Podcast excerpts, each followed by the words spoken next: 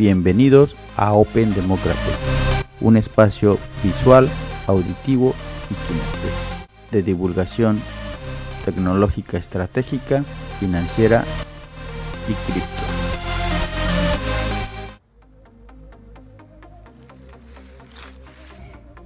Hola, hola, ¿cómo están?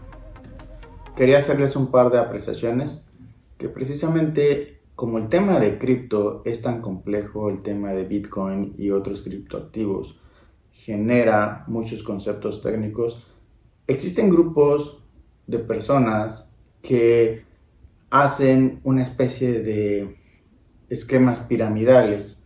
Este tipo de esquemas se llaman Ponzi Schemes. En Estados Unidos la regulación prohíbe ese tipo de esquemas y están regulados y, son prohibitivos, están considerados como esquemas de tipo fraudulento. En otros países no lo sé, no conozco la regulación de muchos países, sin embargo les comento que en Estados Unidos el realizar ese tipo de esquemas es fraudulento. Y la recomendación que yo les puedo generar y, y dar es que investiguen acerca de temas, si les interesa el tema de cripto, de fuentes confiables, para que ustedes aprendan y generen conceptos de cómo tomar decisiones y que las inversiones que hagan y que ustedes consideran que sean inversiones, las hagan de forma directa y no a través de terceros, porque es donde existe mucho fraude, existe mucha mentira, existe mucha manipulación de conceptos elaborados en este tipo de esquemas. Sin embargo, les comento que regulatoriamente esos esquemas en Estados Unidos son fraudulentos, los Ponzi Schemes, y han encarcelado a mucha gente que ha hecho ese tipo de esquemas. En otra apreciación, todo el material y los conceptos que comparto son meramente educativos y no son un consejo de inversión ni una invitación a invertir en ningún fondo, ni bajo mi nombre, ni bajo mi marca, ni bajo el canal. Son solamente conceptos de inversión y quería hacer esa apreciación para aclarar que este no es un canal de consejos de inversión, sino de conceptualización, de educación e inclusive entretenimiento, pero no representa nada la información que aquí se comparte, ni un canal de venta, ni un canal de asesoramiento de inversión, ni un eh, canal tipo Ponzi Scheme, mucho menos. Y bueno, quería hacer ese tipo de par de apreciaciones que en este canal no se vende nada, sino solamente se comparten conceptos educativos y conceptos que en determinado momento la audiencia puede investigar en otro tipo de fuentes confiables. Quería hacer ese par de apreciaciones y bueno, se las comparto. En esta sección les quiero hablar acerca de macro y micro tendencias, bloque a bloque, bits a bits. Les voy a platicar. Una de las macro tendencias es que existe una densidad poblacional llamada los baby boomers. Los baby boomers son aquellos nacidos después de la Segunda Guerra Mundial que están a punto de retirarse, ya se han retirado o se están retirando. Y es esa población que ronda en la edad de 59 años hasta 65 o más. Esa población, esa densidad poblacional, específicamente en Estados Unidos, es la nacida después de la Segunda Guerra Mundial. Después de la Segunda Guerra Mundial existió un boom de desarrollo económico. Aumentó el desarrollo de la vivienda, aumentaron los créditos, aumentó la producción en serie de los vehículos y se generó un, desarrollo económico que le permitió a toda esta generación de baby boomers, así se les llaman, así les llaman los sociólogos, los geopolíticos, existió esta población que tuvo capacidad de ahorro. Bueno, esta población o densidad poblacional pues tiene hijos, tiene descendencia. Esta descendencia es precisamente la que está teniendo esta transferencia de riqueza de los baby boomers a través de herencias a los millennials o otro tipo de clasificación. Sin embargo, de ahí se deriva que esta población tiene fondos suficientes como para hacer inversiones en temas de cripto o en temas de NFT, non-fungible tokens, o tokens que no son tangibles. Y esto deriva en que se generan mercados atractivos donde hay mayor flujo y densidad económica. Esto es una macro y micro tendencia por la cual muchas veces la riqueza es un tema de transferencia de riqueza y generación de nuevos mercados. Esto lo comento porque existe mucho el cuestionamiento de, ok, ¿por qué las non-fungible tokens tienen fuerza, tanto poder o están teniendo tanto auge?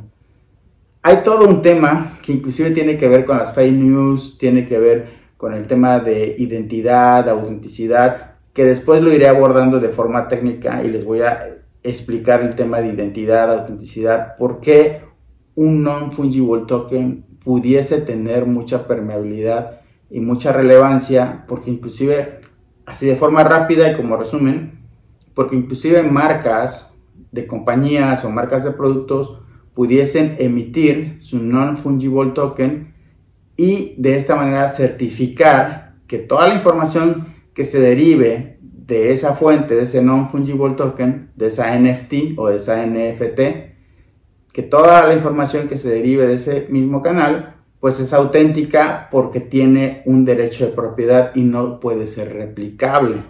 Este es un tema bien profundo, más allá del arte, más allá de la especulación, sino también tiene que ver con un tema de identidad, autenticidad y legalidad. Es más profundo de lo que se ve en superficie, pero bueno, esta es una macro y micro tendencia que quería yo comentarles que después vamos a explicar.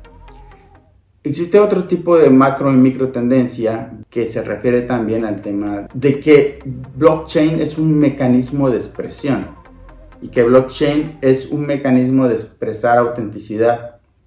Por eso existen aplicaciones a través de tecnología blockchain para expresar votos, para inclusive tener certificados de estudios que puedan ser validados a través de una cadena de bloques y mediante la autenticidad, la trazabilidad, la auditabilidad que genera la cadena de bloques, estos documentos puedan ser validados y se pueda validar el origen de los mismos. Esta es otra macro micro tendencia bloque a bloque, bits a bits. Otra es en el tema de, existe un estudio, un análisis que demuestra que cuando existen gobiernos autoritarios y mayormente militarizados, las mujeres ven violentadas y vulneradas sus garantías individuales y sus derechos humanos.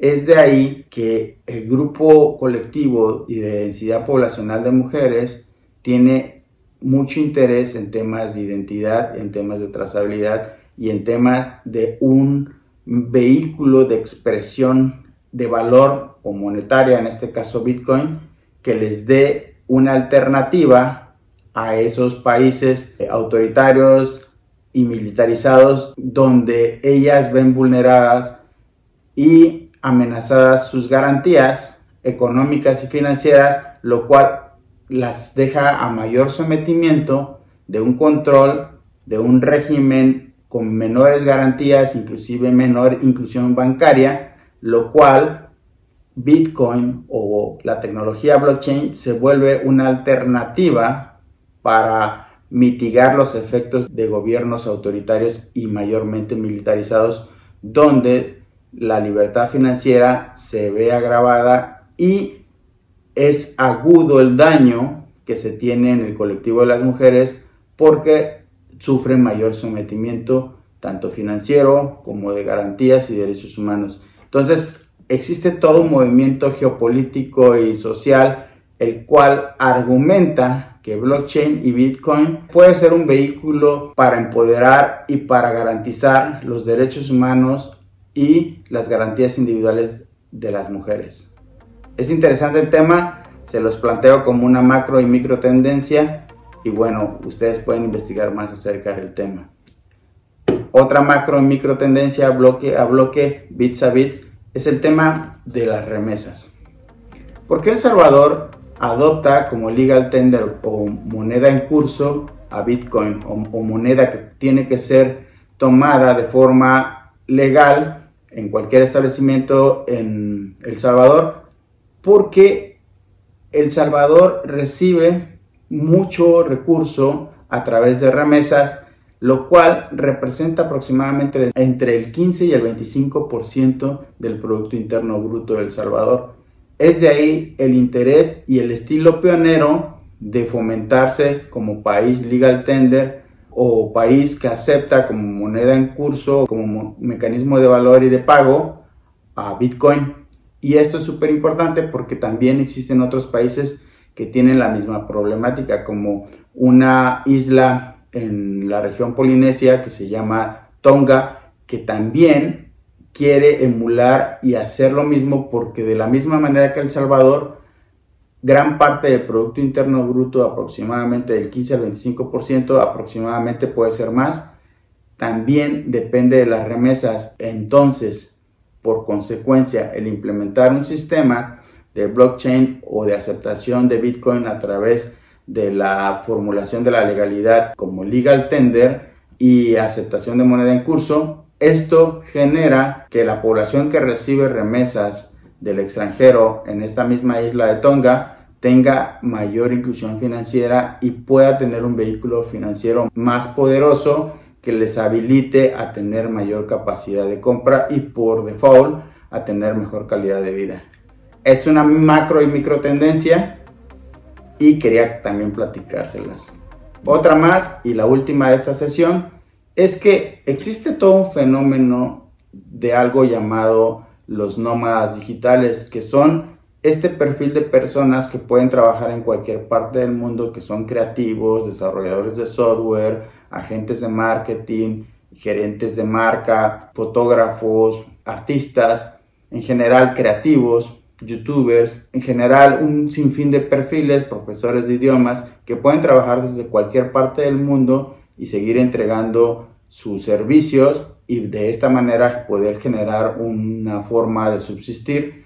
Bueno, a este perfil se le llama nómadas digitales y este tipo de perfil viajan a través del mundo y como este tipo de perfiles viajan en diferentes países, en diferentes regiones del mundo, diferentes continentes, una forma en la cual pueden proteger el valor de sus recursos y el valor de sus activos es a través de Bitcoin o a través de otros criptoactivos que pueden ser aceptados en diferentes países y de esta manera ellos no ven devaluado su dinero en un proceso de intercambio monetario o en un proceso de cambio monetario donde existen mayor fricción y los que ganan por esa fricción son las instituciones financieras y no precisamente el poseedor de esa riqueza.